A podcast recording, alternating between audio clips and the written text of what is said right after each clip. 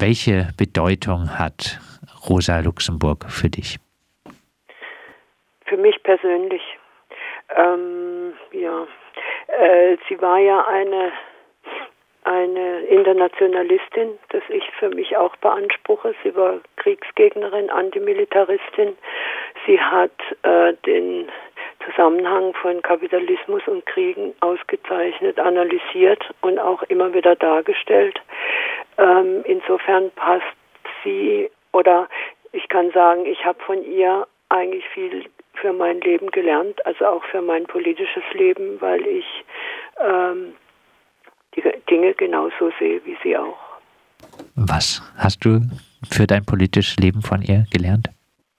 Ja, eben diesen Zusammenhang, also dass Kriege nicht vom Himmel fallen, sondern dass Interessen dahinter stecken, dass äh, auch rechts, also äh, faschistische Bewegungen nicht vom Himmel fallen, sondern es Interessen von mächtigen oder vor allen Dingen Wirtschafts äh, äh, im Land dahinter stecken, weil sie sich an der Macht halten wollen. Auch das hat sie, also sie war, wurde ja bereits vor, der, vor dem Faschismus ermordet, aber von Leuten, die die schon zu den Kreisen gehörten, die später die Machtübergabe an die Nazis unterstützten.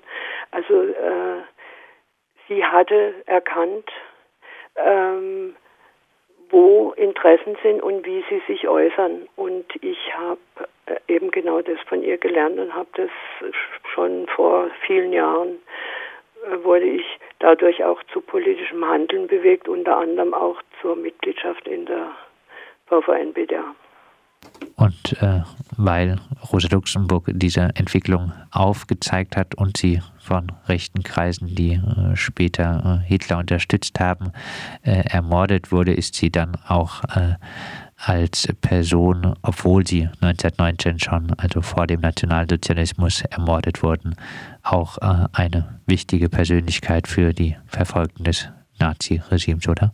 Ja, zumal also die die VVN ist ja die, die Organisation der politisch Verfolgten und das waren in aller Regel, also es waren vorwiegend äh, links, linke Sozialdemokraten, Kommunisten oder auch Leute, die sich mit der, mit der Linken verbündet haben, die verfolgt wurden.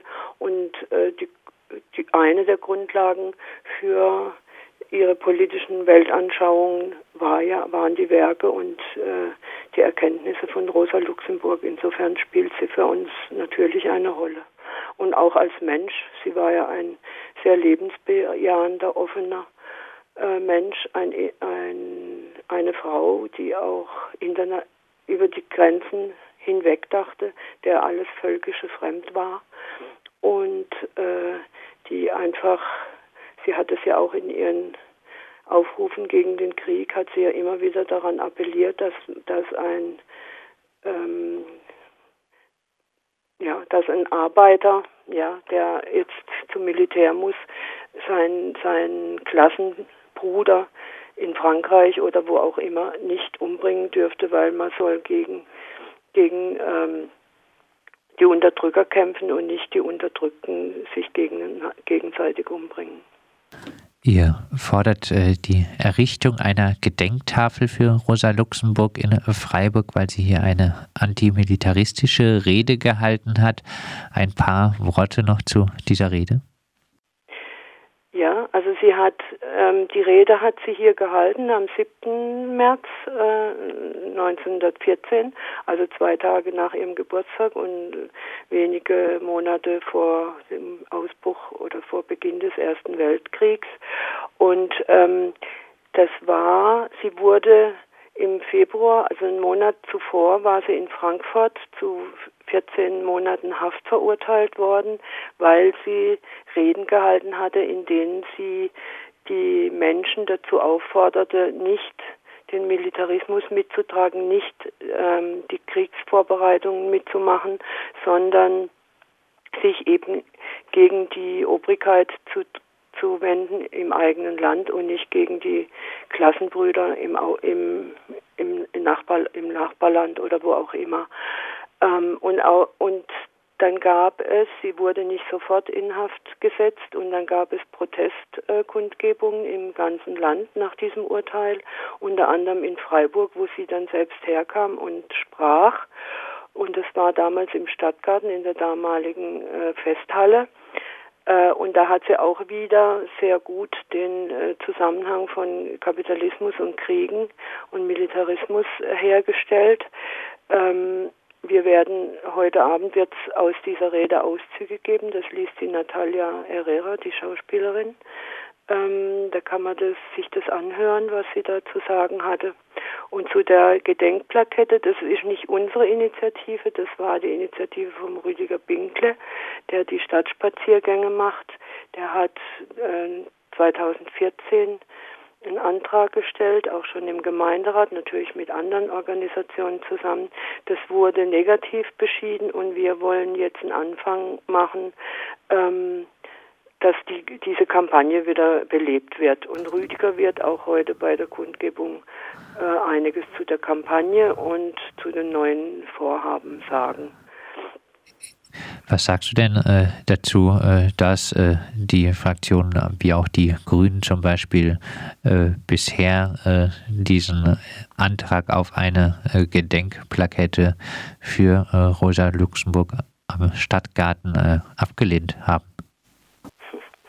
Tja, was soll man dazu sagen? Ich, ähm, ja, ich bin da eigentlich sprachlos nach wie vor.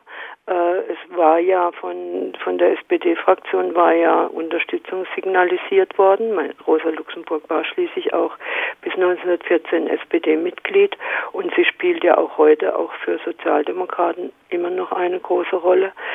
Äh, mir ist es nicht nachvollziehbar, wie die Grünen Fraktion das damals nicht unterstützen konnte. Es wurde ja, soweit ich mich erinnern kann, damit begründet, äh, dass die, dass äh, die Rosa Luxemburg so zu sehr von der Linkspartei äh, vereinnahmt äh, sei ähm, und dass es deswegen das falsche politische Signal in der Zeit wäre, äh, da eine Gedenkplakette anzubringen. Also für mich ist diese Begründung, wenn sie denn so war, wenn ich es noch richtig zusammenbringe, völlig unlogisch und ich kann es, ja, ich kann da eigentlich was soll man sagen, ich bin sprachlos nach wie vor.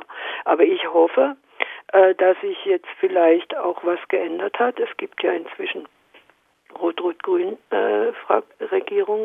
Möglicherweise können sich auch die Freiburger Grünen äh, da mal anders orientieren und das dieses Mal mittragen. Wir haben ja jetzt auch noch gar keine konkreten Pläne.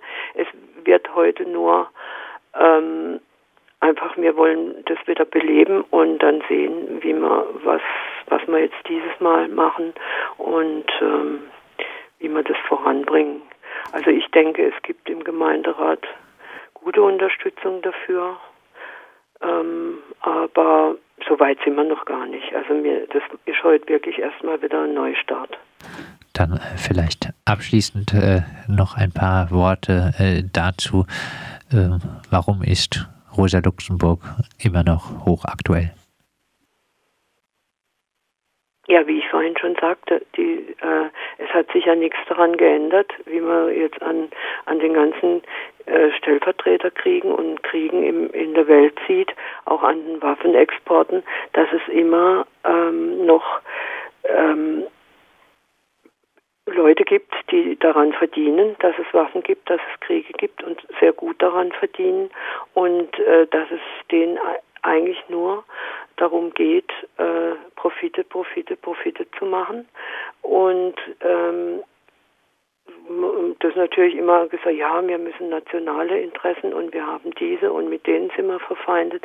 Aber letztendlich geht es darum, dass die großen Rüstungskonzerne Geld verdienen und dass ihnen humanitäre oder Frieden eigentlich ein Fremdwort ist und das gar nicht, solange es nicht im eigenen Land ist, ähm, alles ganz prima finden. Und äh, genau das hat ja Rosa Luxemburg analysiert und deswegen spielt sie heute noch auch für die Friedensbewegung äh, eine große Rolle.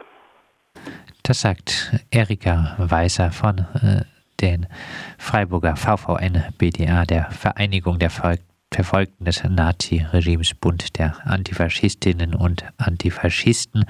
Am heutigen Freitag ist der 150. Geburtstag von Rosa Luxemburg und anlässlich dessen findet eine Gedenkkundgebung statt um 18 Uhr am Freiburger Mahnmal für die Opfer des Faschismus am Rottegring beim Eingang zur Rathausgasse eine Kundgebung mit szenischer Lesung und äh, das Ganze ist auch als Neustart zu verstehen für eine die Kampagne für eine Gedenkplakette für Rosa Luxemburg in Freiburg und äh, wir von Radio Dreieckland spielen dann um 19.30 äh, Uhr auch anlässlich ihres 150. Geburtstags einen Vortrag von Peter Biel zur Rosa Luxemburg. Der trägt den Titel Sozialismus oder Barbarei.